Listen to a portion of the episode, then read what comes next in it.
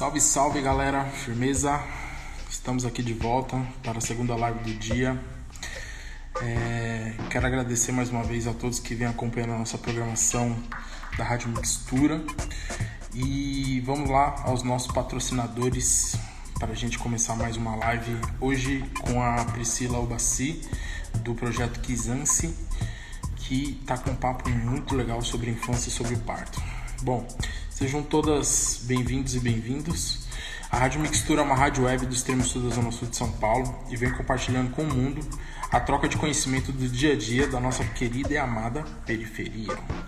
Fazendo parte da rede local, nacional e latina, nossa comunicação via áudio tem o foco de trabalhar com os objetivos de desenvolvimento sustentáveis através do conhecimento ancestral, usando as tecnologias de hoje para um futuro melhor informando notícias, matérias, denúncias, contos, aulas, diálogos, vivências e workshops, palestras, músicas, poesias, shows, feiras, eventos, mixtapes, vinhetas, playlist podcast. Quem acha que eu estou falando mentira, segue lá, radiomixtura.net.br, que a nossa programação é grande.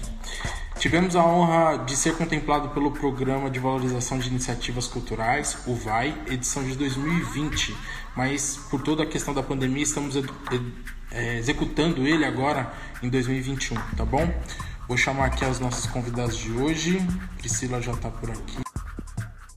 Deixa eu chamar a Vi.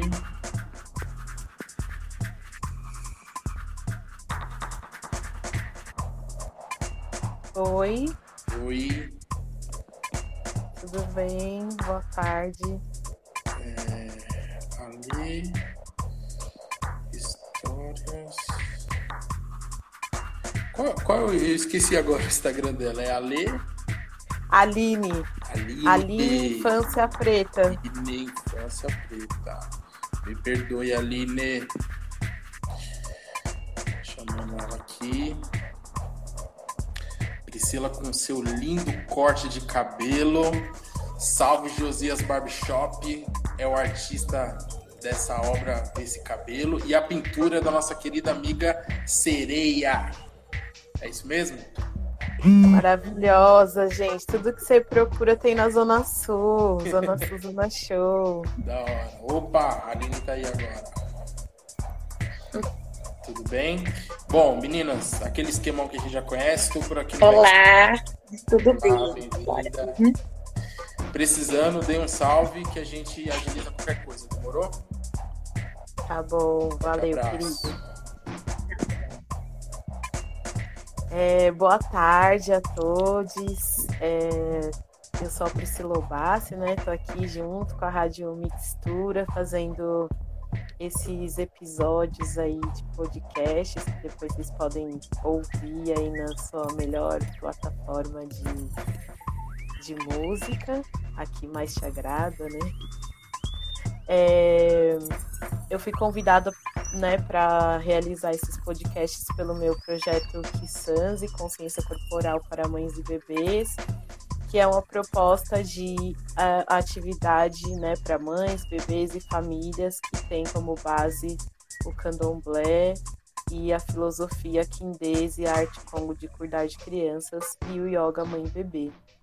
Então, a partir dessa, dessa pesquisa, dessa perspectiva que eu tenho me enveredado, né?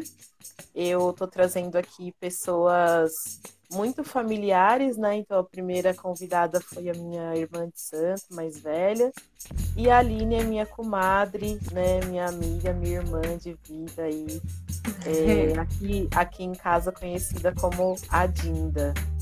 Aqui é desenhada Aqui é desenhada nos desenhos de família, né? Mamãe, papai, vovó e a Dinda. Então, bem-vinda, Aline.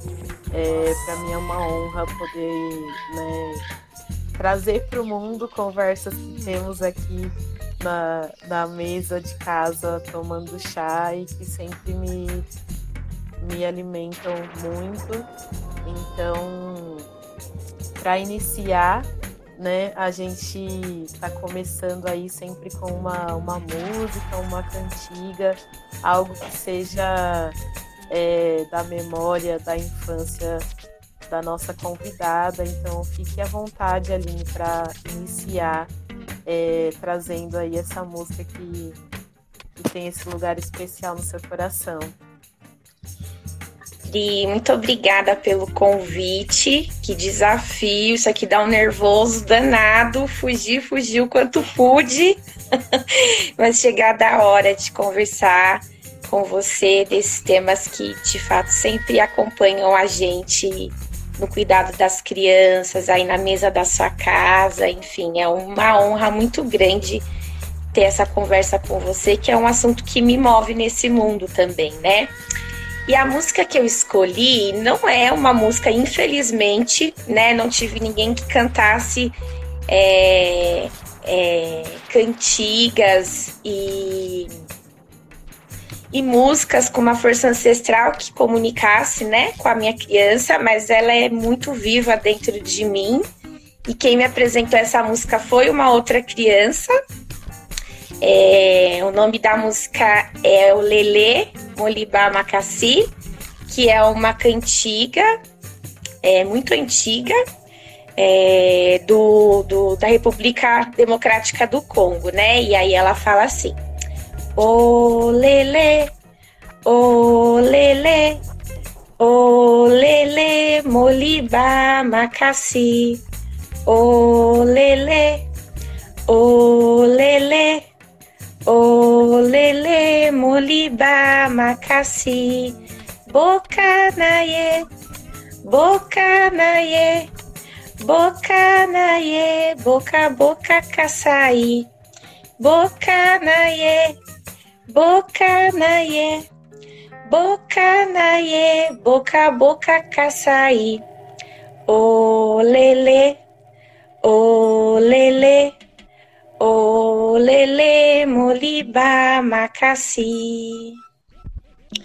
É uma cantiga linda, é, que é muito impressionante como a primeira vez que eu ouvi foi o Bacari, querido, que apresenta a vida pra gente como, como com muitos desafios, é verdade, mas que a gente tem remos, temos barcos, precisamos jogar água para trás, se acalmar porque o barquinho desliza na água, né? E eu gosto muito de cantar essa, essa cantiga para as crianças antes de começar a contar uma história. É, para dizer que contar um pouco sobre mim também. Eu sou professora na rede pública de ensino, educadora de infância. E estar na rede pública é constantemente aprender a remar em altas e fortes correntezas, né? Então, essa música me toca num lugar muito grande, primeiro pelo vínculo, né, que eu tenho com o Bacari, e segundo que essa escuta para essa música que ele gosta tanto me, me levou para lugares que, que eu não podia imaginar que eu poderia, inclusive como professora, ter acesso, aprender a cantar, né, e lindar, olha só, e compartilhar isso com as crianças. É, eu acho que que de, de alguma forma ainda estou nesse percurso, né, de compreender é, o lugar do cuidado, que é o que a gente vai falar bastante hoje, mas dizer que é a partir de escuta para essas crianças, né? Assim, às vezes a gente não sabe muito bem como conduzir as coisas dentro da escola, numa perspectiva que nos represente, numa perspectiva que nos re respeite, nos humanize enquanto povo preto. E eu tenho descoberto de, aos poucos e devagar que está na própria relação com essas crianças. Nossa, já começou assim, né? Trazendo um caldeirão de coisas, né? É, para quem não sabe, gente, Bacari é meu filho, né? Meu filho mais novo, é, e que é uma criança muito criativa, né? E que se fosse pelo olhar, é, por esse olhar que a gente está acostumado, né, a, a olhar para as crianças, ele seria uma criança hiperativa, uma criança bagunceira, mas eu prefiro chamar meu filho de criança criativa, porque ele experimenta a vida de forma muito é, com muita presença e com muita verdade. Então, quando, quando a Aline né, traz essa, essa cantiga que ela aprendeu com Bacari, que é um desenho que ele ama muito, é, já traz um lugar aqui da gente conversar, né, de colocar a criança no centro.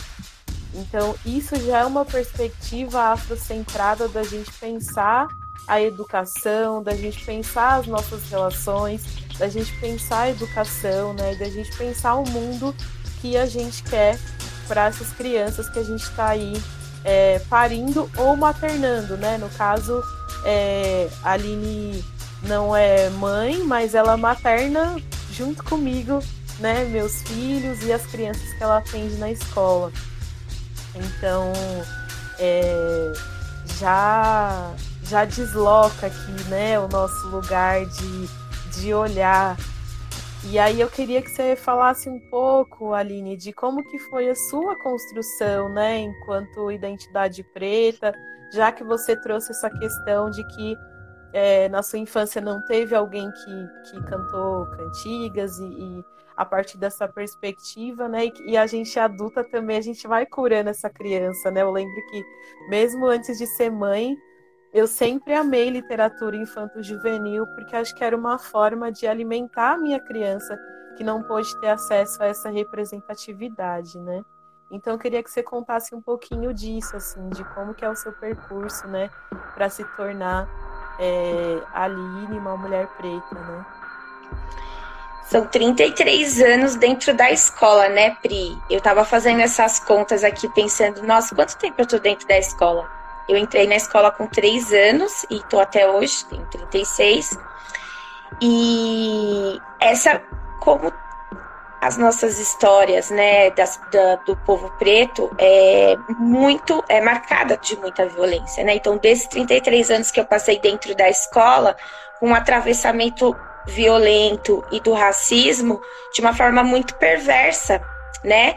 e que a gente, quando criança e quando adolescente, não compreende tão bem, embora no campo do sensível a gente sempre sabe que tem alguma coisa que parece que ser, que parece ser errado com a gente, né? Então, se sou uma criança que tem um, um domínio e um, um, uma presença corporal muito ativa é um problema, se eu sou muito quieta é porque talvez a minha família seja desestruturada e aí eu não, não vou manifestar alegria ou comprometer minha interação com as crianças. Do ponto de vista, né, de a gente pensar que a escola tem uma função aí de compartilhar saberes, né? Eu acho. Você tá me vendo, Pri? Deu uma travadinha. Tô, ah, tô vendo, tá tudo bem. Então tá bom. Então, se, se a escola tem uma função, né, enquanto compartilhadora também, um espaço que deveria ser de construção de conhecimento, é um, um dos principais lugares onde essa violência assola as crianças pretas, né? E eu fui, fui de alguma forma cometida com isso, e embora não, não no nível da, do, do conhecido, acho que do, do saber mesmo, né? Do que estava acontecendo e quando e como me defender e como enfrentar essas questões dentro da escola, é um sufocamento, um silenciamento muito grande, né? Mas na contrapartida também tive, tive boas experiências, né, em que uma outra narrativa foi contada por outros professores que me apresentou a minha própria história, né, e que me fez ter vontade de então voltar para a escola não mais como como criança, como estudante, mas como professora é, num propósito de, de contar para as crianças e contar para as colegas que tem essa abertura uma história que nos desumanizou, né? E o quanto tem uma potência muito grande que quando a gente se relaciona dentro da escola com esses conteúdos, é, a gente a gente brilha bastante, né? E a gente constrói coisas inimagináveis e que a gente não sabia que seria possível, né? Então, se deu muito tardiamente essa minha consciência sobre ser uma pessoa preta e o que que isso significa na minha vida em termos de escolha. Mas que eu acho que quando eu entrei em contato com isso, foi um divisor de água para todas as minhas escolhas, né? Para tudo, para tudo para todas as os enfrentamentos e, e as decisões que eu tomei de como eu quero estar nesse mundo, né? Com saúde e muita potência. É muito, muito bom isso que você fala, assim, né, dessa, dessa construção, né, da gente, o que a gente recebe enquanto um lugar de, de alimento, enquanto lugar de acolhimento, e que a gente quer voltar, assim, né, eu lembro que eu, meu primeiro curso de teatro foi no Núcleo de Consciência Negra da USP, e eram com, com jovens, né, que tinham vinte e poucos anos e ainda estavam na faculdade se formando, e eles eram voluntários na, nesse curso de teatro. Então, assim, para mim era uma lógica, né, de que eu estudaria e que eu também estaria ligado a projetos sociais e que eu estaria nesse lugar. Então, é, trazendo aqui um pouco, né, da filosofia que, que hoje é minha é, meu chão, né, minha base, assim, que é o Quindese, a arte Congo de cuidar de crianças, do Dr. Fukial, ele fala do sândalo, né, que é o lugar onde o conhecimento acontece. Então, é muito muito lindo você trazer isso, né, de como que a escola, ela é cada pessoa, né? E conhecimento necessariamente não está só no espaço estrutural, mas no que cada professor, professora, educador, educadora também escolhe é, levar para aquilo e como pode ser transformador, né, para a construção da identidade é, e da saúde, né, de crianças, adolescentes e, e pessoas adultas. E aí, é, você já falou, né, de como você pensou esse caminho, assim, né, que o nosso encontro hoje chama caminho de volta, né, do, do, da escola, da escola ao parto, pensando numa perspectiva afro, afrocentrada. E aí, é, eu queria falar também, né, que a Aline não, não, não falou aqui, mas ela tem um, um, projeto super lindo, né, que de brincadeiras, né, de, de trazer essas brincadeiras à tona, né, de brincar na rua. Então esse espaço também que o Dr. Fukial, né, fala de que o conhecimento pode estar em qualquer lugar também. É, a Aline é uma pessoa que transita aí por essas por essas formas, né, por esses movimentos de como trazer essa, essa perspectiva do, do, conhecimento não só nesse lugar. Então eu queria que você falasse um pouco também desse é, dessa experiência, né? E como é, essa experiência da rua dialoga com a escola e como que a escola dialoga com essa experiência é, das brincadeiras na rua e que você falasse um pouquinho sobre isso. Ah, sim. É, eu fiquei bastante tempo envolvida com a temática do brincar. É, primeiro como uma fonte de estudo mesmo, né? Então eu como, como adulta, como que eu poderia é, estar em relação com essas crianças de uma forma que genuína e que fosse dentro da gramática das crianças, né? Então eu estava muito numa reflexão de pensar sobre o lugar adultocêntrico, né, que se tornou a escola de infância, muitas vezes, em que as crianças elas são executoras das ideias da cabeça dos adultos, daquilo que se acredita, né, ser o melhor. E aí a gente tem um atravessamento muito grande de perda de espaços, né, da, da rua para as crianças brincarem. Isso é, tem sido uma, uma constante. Eu, sinceramente, não sei como é que isso vai ficar pós pandemia, né? Assim, sim, elas brincam. Eu vejo aqui onde eu moro, é um condomínio, uma tentativa de um condomínio onde as crianças têm, são cuidadas para poderem brincar, mas é, é, perceptível que sim, diminuiu né, a quantidade das crianças nas ruas, nas praças, nos espaços públicos nesse período de pandemia. Mas assim, isso chama atenção agora na pandemia, em que a gente está olhando para várias coisas, mas quando eu estive envolvida com esse movimento de ocupação, vamos brincar na rua, é, era um olhar, né, junto com as pessoas que tocavam esse projeto comigo, de como que ao invés de tirar as crianças da rua, que é um pouco é, o que a escola estava fomentando e fomenta muitas vezes, né, a rua como um lugar que não é, é um não lugar para crianças, é um não lugar é, para quem pensa né, numa, numa saúde na, na, no desenvolvimento dessas crianças. E aí, quando eu digo e fazer o caminho de volta, é sobretudo olhar o quanto a rua foi importante, o quanto isso foi significativo e, e nesse sentido, né, do, do, contrário do que eu percebi na escola pelo atravessamento do, do racismo, o quanto a rua foi um espaço de comunidade na minha infância, né, onde os adultos cuidam das crianças, né, a minha, na minha trajetória eu tenho um pai tive um pai que era feirante, minha mãe mutirante. Então, são movimentos de, de coletividade onde o espaço das crianças, eles eram, eles estão, estão sempre garantidos. Então, pensar em como que a gente ocupa a rua de novo com as crianças, sem falar por elas, né? Mas fazendo as coisas com elas e, e pensando, é, ouvindo, escutando o que elas pensam sobre esse espaço, é um pouco como o projeto Vamos Brincar na Rua é, é, nasceu, né? E tentando fazer esse diálogo entre gerações, né? Então a gente conversava muito com as crianças sobre o que elas gostavam de brincar e como a gente podia brincar e tinha uma negociação paralela com os adultos, né, que tem seus carros, as motos e que de alguma forma estava dentro dessa lógica de que lugar de criança não é o lugar, não é a rua, né? A rua não é um bom lugar para elas. Então eu acho que foi muito bacana essa ocupação de rua com as crianças, para que para compreender mesmo, né? Assim, o quanto a institucionalização da infância, o quanto a retirada das crianças de espaços públicos é, é um sintoma de uma sociedade muito doente, né? Muito doente em que é, é, é confortável e de alguma forma protege uma narrativa adultocêntrica ainda, né? Assim, a gente é. É, não compartilha. E além de ser e além de ser adultocêntrica, é, é eurocêntrica, né? Porque a propriedade privada é um pensamento branco, né? A gente não vê nenhuma aldeia indígena em que a gente tem uma mansão para que as pessoas possam ficar dentro da sua casa.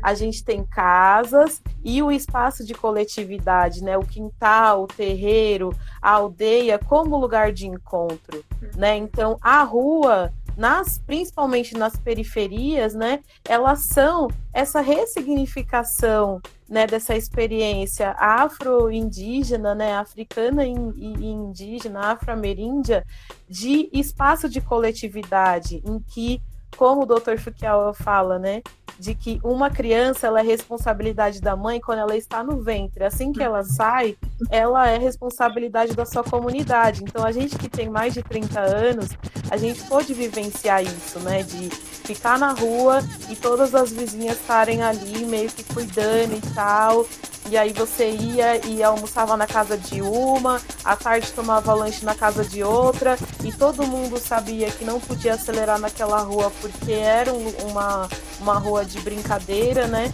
E isso é africano, isso é indígena, né? A importância do espaço coletivo, né? Assim, é claro que hoje a gente tem aí várias transformações também temos no continente africano metrópoles, né? Mas se a gente for pensar, né, essa estrutura antes da, da intercorrência colonial, a gente tem esse espaço coletivo, né? Então, como que chega aqui a gente ressignifica isso, né? Então, às vezes a gente acha que a gente, a gente não consegue perceber esses diálogos e de onde vem, mas que tudo isso é uma herança, né? Que a gente herda aí dos nossos, dos nossos ancestrais, que são a nossa, a nossa base, né? De, de construção, assim, como a gente vai perdendo espaço para esse lugar de cidade, de urbanidade, de higienização, de, é,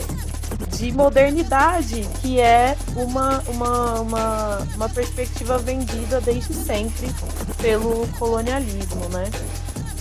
É, Então, nossa, é muito rico, assim, Aline. É, parece simples, mas é um movimento muito grande, né, que esse projeto propõe e mexe mesmo numa estrutura, numa base em que todo mundo tem que é, mudar sua perspectiva, né, assim, de o, o, que, que a gente está está fazendo aqui, né? O que a gente oferece para essas crianças. E aí é, eu vou puxar aqui um pouquinho o assunto para sua outra profissão, né? Que é a dolagem.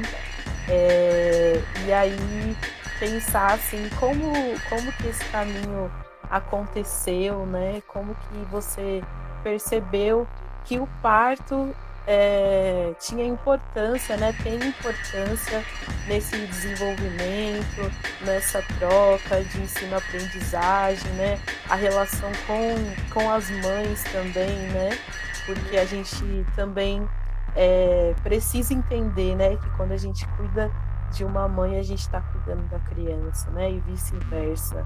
Então, queria que você falasse um pouco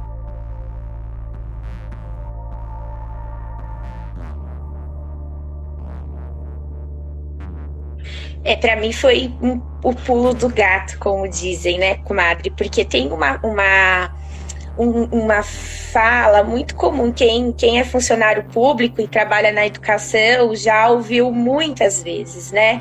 É, uma vez que você caiu na rede, você vira peixe. E é num sentido é, muito de muita opressão, né? No sentido de que uma vez que você você virou servidor público, está na escola pública e dentro de toda essa engrenagem, né, que, que faz com que as coisas não sejam potentes, não funcionem, não sejam como deveria ser, né, a escola enquanto esse lugar é, que promove mesmo uma formação, que promove que, pessoas que pensam, que promovem pessoas criativas, é, a gente esbarra justamente nesse momento, quanto você pode ser engolido, né, por todo esse, esse sistema, nessa, nesse cardume aí de peixe que ninguém sabe para onde vai. É, eu tenho muito forte, né, a memória da minha infância das mulheres que cuidavam da gente. Eu tive um, um uma infância com cuidados coletivos de primos, de vizinhos e tudo mais. E eu sempre me lembro muito como memória base mesmo, sabe? Delas conversando sobre parto, delas conversando sobre a dificuldade é, de maternar, de cuidar das crianças, de dar conta de um tanto de coisas, do quanto elas não gostavam de ser mãe, quanto era puxado às vezes, né, se pudesse, não teriam tido filhos. E isso, de alguma forma, a gente, é, é quando criança acha que as crianças não estão prestando atenção ou não há uma compreensão quanto a isso. Isso acompanha, né? Uma certeza que eu tenho que o que acontece na infância não fica na infância é a minha própria história, né? Que nesse sentido eu tento que me impulsione é, para mudar para mudar as coisas, para sentir no avante, mas não é não é possível se a gente não fizer um caminho de volta. E eu trabalhei muitos anos na creche, eu tenho bem pouco tempo, né, de, de primeira infância, foi muito sempre na primeiríssima infância com os bebês. E quando você está numa instituição, né, que atende e, e e se dispõe um trabalho educativo com os bebês, a relação com as mães é muito próxima, né? Porque são elas que estão diariamente dentro da escola levando os bebês, são elas que respondem à agenda, são elas que, que respondem pelaquela criança e muitas vezes de forma sozinha. E aí, nos momentos, né, que, que ironicamente a escola chama de reunião de pais, era uma grande roda de mães, é, surgiam né, essas demandas e, e, e, essa, e essas narrativas de, de muita dor acerca de como elas receberam as crianças delas e o, o, e o tratamento que elas receberam né, na, pela, pela assistência pela saúde, né, num, num contexto de assistência à saúde e, e de parto. Isso, de alguma forma, conectou com toda a memória do que eu escutei acerca né, do, do que é nascer e do que é parir dentro de um, de um hospital é, público, né? E, e assim, de alguma forma, isso tem uma implicação muito grande dentro do meu trabalho na escola, seja em termos de conflito com essas mães, seja na relação com essas próprias crianças, né? E como conecta muito forte com uma história e um processo de cura que é meu também, de como eu cheguei nesse mundo, algo precisava ser feito, né? Algo precisava ser, ser tomado como responsabilidade e foi nesse sentido que eu entrei em contato com a dolagem, né? Por, por não me conformar como é que, que as pessoas é, chegam nesse mundo. Como é que aquela criança que eu lido todos os dias, com enorme possibilidade de se desenvolver, né, com como diz Dr. Fukial também, o sol, próprio sol vivo, em seis meses você percebe alguns apagamentos já, né? Percebe é, crianças com vitiligo, que tem sim uma carga genética, mas a gente compreende, sabe também que tem a ver com questões emocionais, às vezes desse primeiro momento de vida e, e, e de recepção ao mundo e nesse primeiro momento de contato com a mãe, né? E aí eu cheguei na dolagem. Bom, não dá para a gente ficar só também listando a, o tanto de, de violência e o tanto de coisas que o racismo atropela e assola a gente, atravessa a gente, algo precisaria ser feito. E para mim é muito próxima a relação de pedagogia com a dolagem né? É, é, são vários ciclos e processos sobre a vida que me pareceu uma potência de mudança e uma coisa que eu deveria me engajar, né?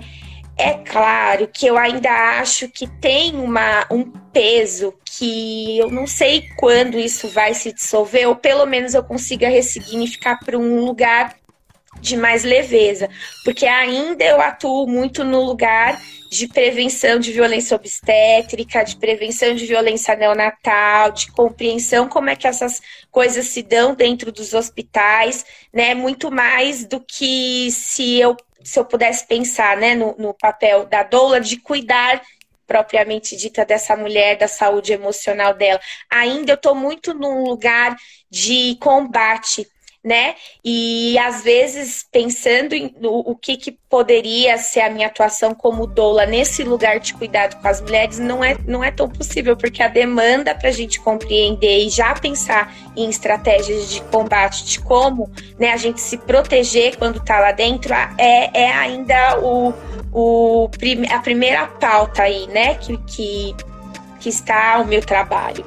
É, mas foi por meio né, do trabalho com crianças muito pequenas, nessa relação com as mulheres, cruzando a minha com a minha história, que eu chego na doulagem, né, para pensar, inclusive, o que, que é esse cuidar, né, o que, que é cuidar, seja como uma, uma tática de combate mesmo, né, ao, ao racismo, seja como um, um lugar de legitimação do quanto é importante a gente pensar sobre essas questões das crianças que chegam no mundo no, mundo de cá, né?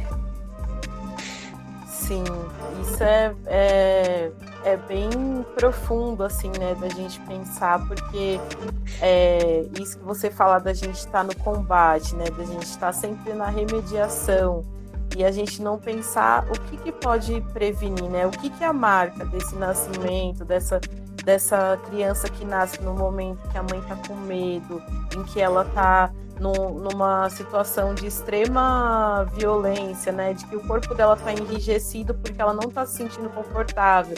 Isso tudo está passando para esse bebê, esse bebê que nasce, que não é acolhido, né? Que é olhado com com olhar já de ódio, né? Desde o seu momento de, de chegada, assim.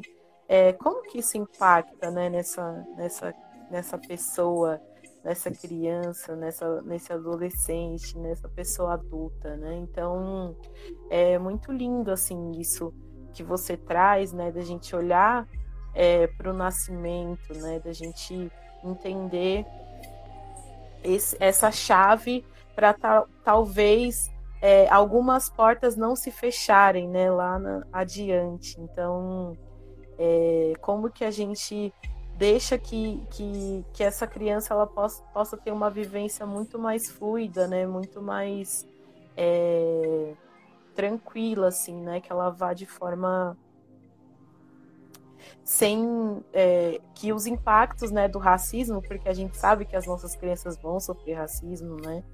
É, mas que eles não não, não, não, não, não permeiem tanto, né? Que essa que tenha assim uma, uma moldura aí de amor, de cuidado, de acolhimento, né? Que proteja aí essa pele desse ódio, né? Desse maremoto que vem, assim, né? Que as nossas crianças consigam responder no exato momento que a coisa acontece, né? Como o menino do, da bicicleta no, no Leblon, né? Tipo, mano, você tá me tirando, sai daqui, né?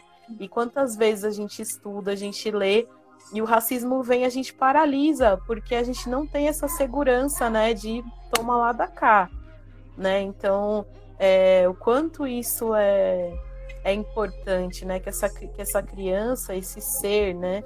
Seja... É, seja empoderada desde o momento que nasce, né? Desde o momento que vem ao mundo, que, que ela já ali de, né? Passar por aquele trabalho de parto e sair sozinha, ela já entender que ela pode qualquer coisa.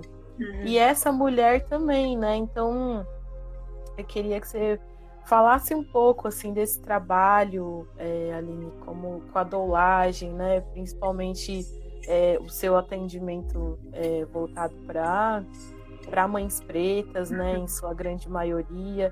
Então, como você, né, consegue perceber assim essa esse, essa caminhada aí, né, nessa prática antirracista ou, né, mais profundamente afrocentrada, né, assim, da gente é, é um caminho limiar aí, né, entre as duas coisas, porque a gente tenta criar as nossas coisas, as nossas, as nossas comunidades, as nossas coletividades, mas sempre tem ali né, um zumbido é, de, de armas apontadas querendo nos matar, né? Armas simbólicas e armas reais, né? Mas então por isso a gente não consegue se livrar do antirracismo, né? Porque a gente tem que estar tá na na negativa, como diz na capoeira, né? Sempre esquivando do golpe.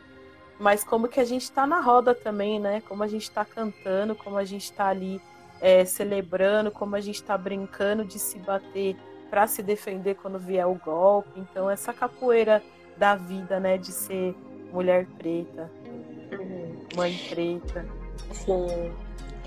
Eu acho, comadre, que a minha escolha de de trazer para mim a responsabilidade, né, de que as nossas crianças pretas é, tenham, tenham uma, uma outra possibilidade diferente do que foi para gente, né, da história do nosso nascimento, é o que me move em termos de, de propósito, né? E aí, na medida que a gente vai, vai construindo esse caminho, né, com, com as mulheres grávidas, sobre o que elas querem, sobre o que elas pensam, sabem e desejam para a chegada do filho delas, eu acho que é nisso que reside é, é, o cuidado com a doulagem, né? É você fazer junto um caminho que essa pessoa poderia escolher sim fazer sozinha, mas que não é não é necessária, né? Assim, eu vejo que quando a gente no pós-parto ou nesse contexto da escola, né, das mães com os bebês, o relato de solidão e de ter que,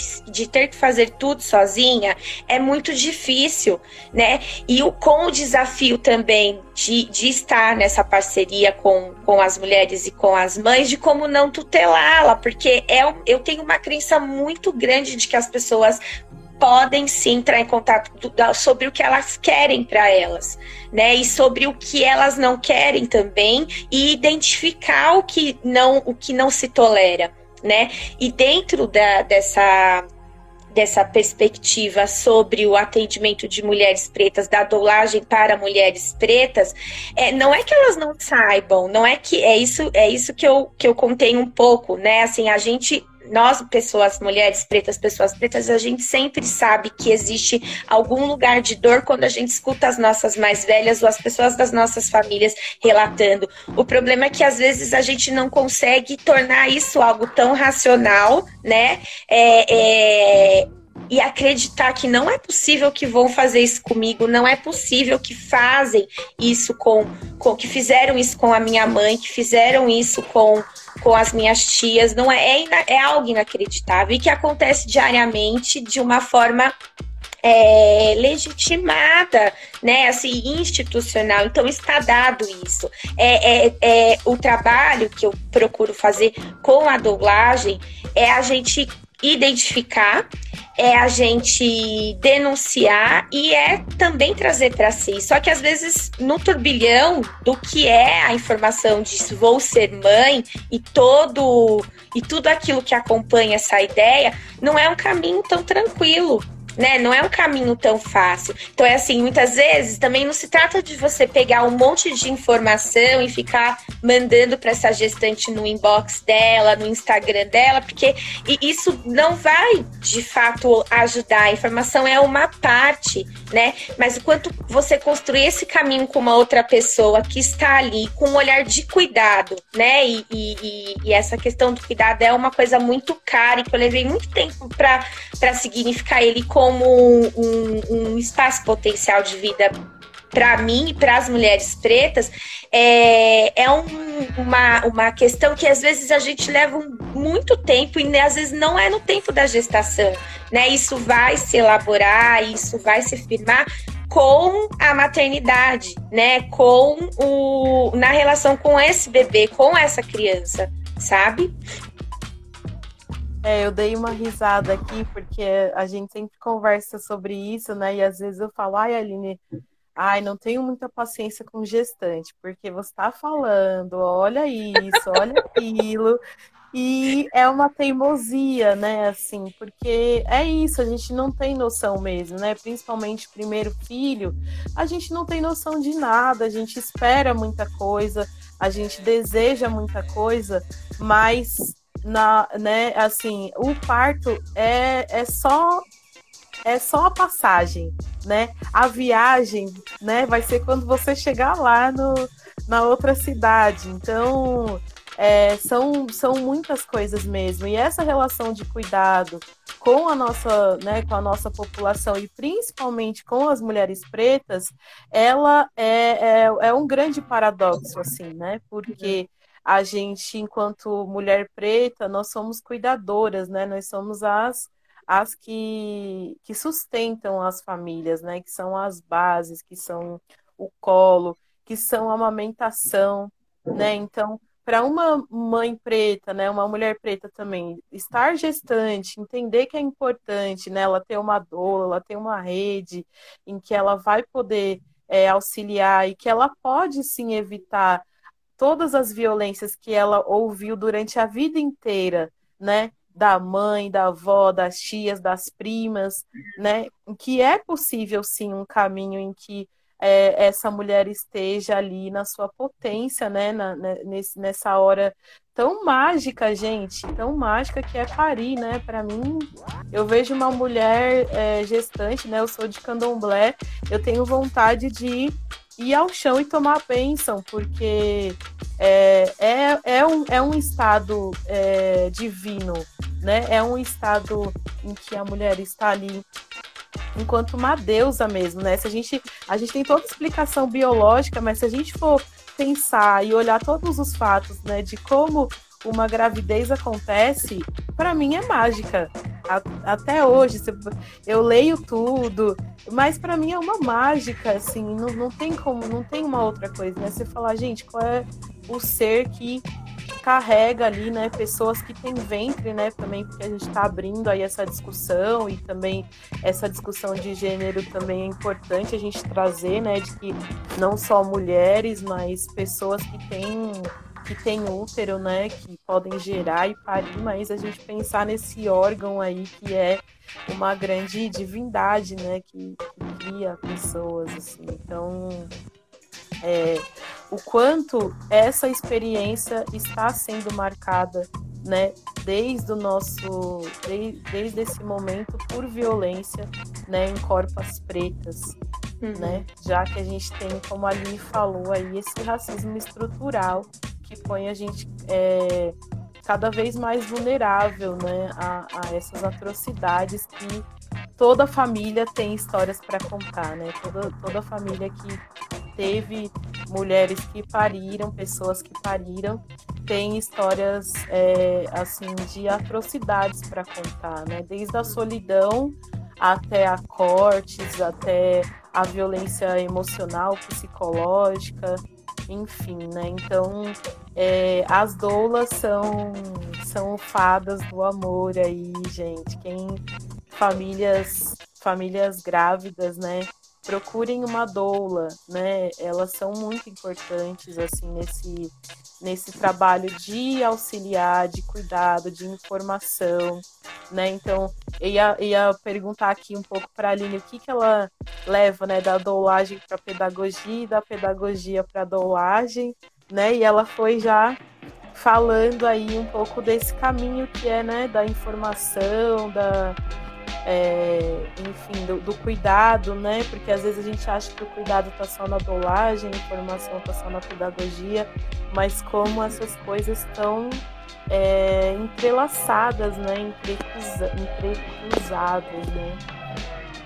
Enxu, exuzilhadas, né? Como diz a Cidinha da Silva. Sim. Maravilhosa. É, Sim. Então é isso, se você quiser comentar também um pouco sobre isso, Aline, sobre essa, esses, esses caminhos, né, essas espirais aí que, que vão se fazendo, né? E de grande movimento, né, comadre? Porque assim, é, a, a dolagem tem esse, esse lugar que, que é muito, muito importante pensar, né, no cuidado com as mulheres, nessa divindade que que está trazendo uma vida é, aqui para a Terra, mas o, o, meu olhar também é para essa criança que está chegando, né? Assim, não tem, não tem um parto que eu não que eu não acompanhe, que eu não chore do momento em que esse cocoroco aponta aqui fora. É o momento e que, que foi ele, né? Assim, é, é um trabalho de que ele também é, é, é, protagonista, fez parte disso tudo no duo, no duo, né? Nessa dança com a mãe. E aí, momentos antes, né? É, é, é, é momentos depois de sair, daí já vem alguém tira para pesar, para esticar, para esfregar, para ver se tá respirando, para ver se não tá, né? Assim, é, é, é uma, uma, uma é uma sensação que de alguma forma eu tenho essa memória que fico pensando como é isso para esse bebê, né? E, e, que marcas esse momento, né? Essa, esse, essa chegada, esse momento primeiro e inaugural não vai é, é, deixar algo circunscrito para o resto da vida dele. Né? Então a gente fala muito em violência obstétrica, tem quem inclusive é, pensa que a, a violência neonatal tem que também estar dentro de, da categoria de violência obstétrica, mas que eu gosto muito de pensar que são duas violências que a gente precisa combater, né? Que a gente precisa intervir. E para mim não tem, não tem outro caminho que não tomar essa responsabilidade para si, já que eu tô aqui há algum tempo, né? Já que é, é, do ponto de vista de, de pensar é, o, o a, a, nossa, a nossa formação e a nossa existência numa perspectiva afrocentrada, eu me tornarei primeiro ancestral dessa criança que está chegando, né? Então eu tenho uma responsabilidade quanto a forma a gente recebe ele aqui, independente de eu ser da família ou não, independente de, de, de estar na minha família ou não. Né? Para mim é muito forte que eu tenho essa responsabilidade e a dolagem é um, uma escolha de atuação sobre como eu posso né, é, fazer e trazer a responsabilidade do cuidado das crianças, dessa geração, dessa, dessa pessoa que está chegando nesse, nesse primeiro momento, desde né, que, que aparece Cocoroco no mundo de cá. Então, é, é o meu revide, né? É um, é um, um revide. E aí, pensando né, nessa questão que, que tematiza aqui a nossa live e e como fazer e como que eu encontrei esse caminho de volta é pensando que se a gente quer avançar e, e crescer e, e, restaurar uma justiça restaurativa enquanto povo preto, não tem outro caminho que não voltar, né? Que não voltar para esse nascimento, voltar, fazer, fazer esse caminho de volta de novo. Não tem, não, não, não existe outra possibilidade, né? Nossa, gente, estou emocionada aqui não vou começar a chorar porque eu sou um rio com, uma, com águas profundas. Se eu começo, não consigo parar mais. Mas estou muito emocionada porque esse nascimento, né, assim, ele é, ele é real, que é esse nascimento de, de crianças, e é esse nascimento também, né, esse renascimento também da gente retornar às nossas as nossas origens, as nossas ancestralidades, né, para a gente construir o presente e, e, o futuro, né? Então, é, é muito lindo isso que você traz, Aline. Eu sou muito feliz, né, e agradeço a Exu e a todos os orixás responsáveis, né, pelo caminho que de ter cruzado, né, a minha vida com você. A Aline foi minha doula, né, nas, nas minhas duas experiências de maternagem. E, e eu fui a primeira pessoa, né, que a Aline doulou. É, e, e ela foi escolhida pelo Melique, né? Eu tenho muita certeza disso. E me emociono porque é muito linda a relação deles, assim. Então, sinto que a Aline estava ali, né, para o Melique escolheu a Aline para estar junto comigo no momento que ele viesse é, para a Terra, né?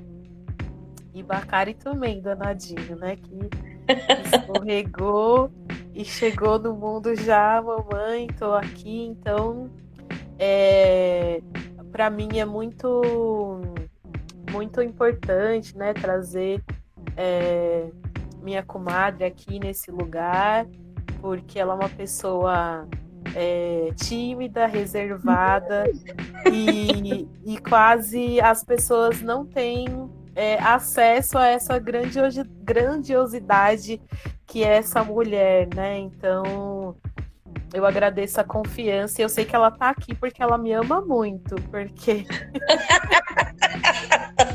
ela tá aqui porque ela me ama muito, então é...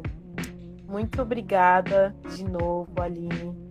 É, viva a sua luz, viva a sua força, né? Todo o seu cuidado, toda a sua a sua, a sua movimentação silenciosa, né? A sua movimentação Sim. essas águas, essas águas de Oxum, né, que vão entrando. Daqui a pouco, quando você vê, você tá toda inundada é, por esse amor. E, e, e, tem gente, né? E aí não, não é uma crítica, né? Tem gente que, que faz e tá aí mostrando, né, para todo mundo. E a Aline é uma pessoa que faz é, muita revolução né, na, na, nas coisas de forma muito é, com muita dedicação, muita profundidade e nem todo mundo tem acesso aí a essa, essa grande mulher, então muito importante trazer é, a Aline aqui.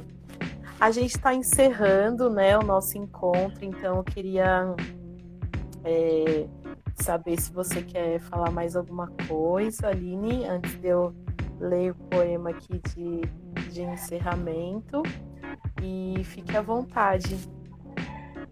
Que é, eu tô vendo um monte de gente que é isso, né? Assim, às vezes é, a gente acha que tá fazendo as coisas é, no silêncio mesmo, né? E, e e se, e, se, e perguntando mesmo, né, o, o, a que custo de alguma invisibilidade, de quem está percebendo que a gente pode fazer outras coisas, é angustiante, é uma angústia minha, né? E aí eu tô vendo um monte de gente querida aqui na live, né, que eu pude cuidar e que eu pude ter a honra, né, de, de ver a, a sua cria chegando nesse mundo com muito amor, né? E, e dizer o quanto isso ele, ele tem um impacto muito grande tanto para essa mulher que nasce mãe, vai construir essa maternidade e essa relação com essa criança que você não conhece, você não sabe como é, não sabe os desafios que vai ser, não sabe, né, como dar é, é, como que vai se dar esse caminho e agora, né? E agora, que que, o que que eu faço? e eu percebo que muito na minha experiência do afeto, né, nesse cuidado, não, não tenho mais, mais medo de, de, de me colocar nesse lugar como cuidadora de gestantes e cuidadora de crianças, né, que nessa sociedade não tem valor nenhum, mas o quanto isso é perigoso, porque eu vejo mudanças é, qualitativas, eu penso, sabe, comadre, e, e, e de avanços quando essa relação com essa criança, apesar de todos os desafios, ela é muito permeada pelo amor.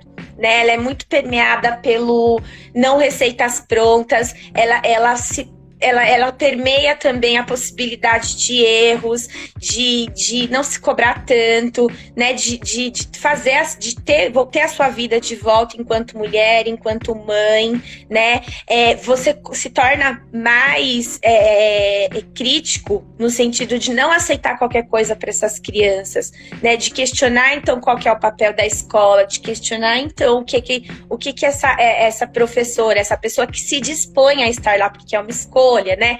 Vai oferecer para essa criança. E eu vejo que, embora seja algo muito simples, né? E, e muito, muito genuíno no sentido do singelo mesmo, é uma mudança que eu acredito de verdade, palpavelmente, né? Para o que eu quero e para o que eu acredito que pode ser esse mundo né? Assim, eu sou uma pessoa muito inquieta, assim, eu sempre acho que a gente pode melhorar, eu sempre acho que não tá bom o suficiente, né? Isso é um, para quem convive comigo é um grande desafio, mas que eu percebo que que olhando de longe, depois vendo essas pessoas fazendo o caminho delas, construindo, tomando para si mesmo a possibilidade de fazer escolha e não aceitar qualquer migalha, né? Cotidiana e do que assola e do que massacra, é abrindo muitas janelas, né, e acessando muitos lugares que a maternidade às vezes se percebendo responsável por um ser que é, que é dependente completamente, é, traz para a vida dessas mulheres, desses casais, né? Quando, quando tem um homem que queira se abrir, pensar sobre esse cuidado e sobre essa forma que quer receber os seus aqui no mundo. Então, para dizer que não é uma responsabilidade individual e nem eu, eu, fico pensando, né, é, no quanto a gente anda com tantas ausências e com tanta e com tanto com tão pouco espaço para o cuidado que a gente às vezes acha que isso é uma característica daquela pessoa e que só ela vai fazer isso e que ela vai seguir a vida. Mas isso não é para qualquer pessoa. Qualquer pessoa pode cuidar de uma mãe, qualquer pessoa pode cuidar de uma criança, né? É, não é um, um, mérito ou um dom de uma ou outra pessoa, né? Assim, é de fato compreender que diante das insatisfações do que a gente vê, presencia e viveu na nossa vida, a gente pode tomar atitudes para a mudança, né? E, e, e penso que trazendo a responsabilidade para si, né? E com coisas pequenas. Eu escolhi atuar em pequenas coisas, né? E que muitas vezes estão na invisibilidade mesmo, né? Que são, por exemplo, a escola de infância, um lugar onde, onde tem criança, por exemplo, né? Que a gente é, socialmente o que que acontece lá de tão potente assim? Eu vejo muitas coisas, eu vejo muitas coisas e me curo, né? E cresço e aprendo é, é muito com as crianças e com as, as mulheres que gestam e, e isso para mim tem sido muito valioso em acreditar que a vida sempre vai valer a pena. Sim, é um raio-x, né? Mães e crianças não valem nada nesse mundo que a gente vive. Ai, muito obrigada, comadre. Foi linda a nossa conversa. Ah, é, sim. Temos dois minutos, então vou ler um poema aqui curtinho, que é do meu livro Poesias Pós-Parto. Quem quiser vai lá no Oralituras. Chama Um Poema para Todas as Mulheres que Me Cuidaram. Gratidão à força que emana dessas mãos de sabedoria, aos ouvidos que são pele e coração, aos olhos que abraçam cada lágrima e se funde agridoce. Nascemos, eu e meu bebê. Parte da minha força foi o amor que vocês deixaram em cada poro. Bebi de cada pote de mel, foi doce, como deve ser um nascimento. Dei a luz. Que todas as mulheres, que todas as pessoas com útero possam sentir a alegria de ser cuidada, né? De que todas as pessoas pretas possam sentir a alegria de ser cuidada, apesar de todo o ódio emanado por essa sociedade racista para as nossas corpas. Então, axé, viva Aline, viva todas as professoras, viva todas as doulas, viva as parteiras, viva as curandeiras, viva as mães de santo, viva todas as pessoas que doam a sua vida ao cuidar. Muito obrigado, Rádio Mixtura. E mês que vem estamos aqui de novo. Beijo, gente, para quem esteve aqui. Axé, logo menos Obrigada, estaremos juntos.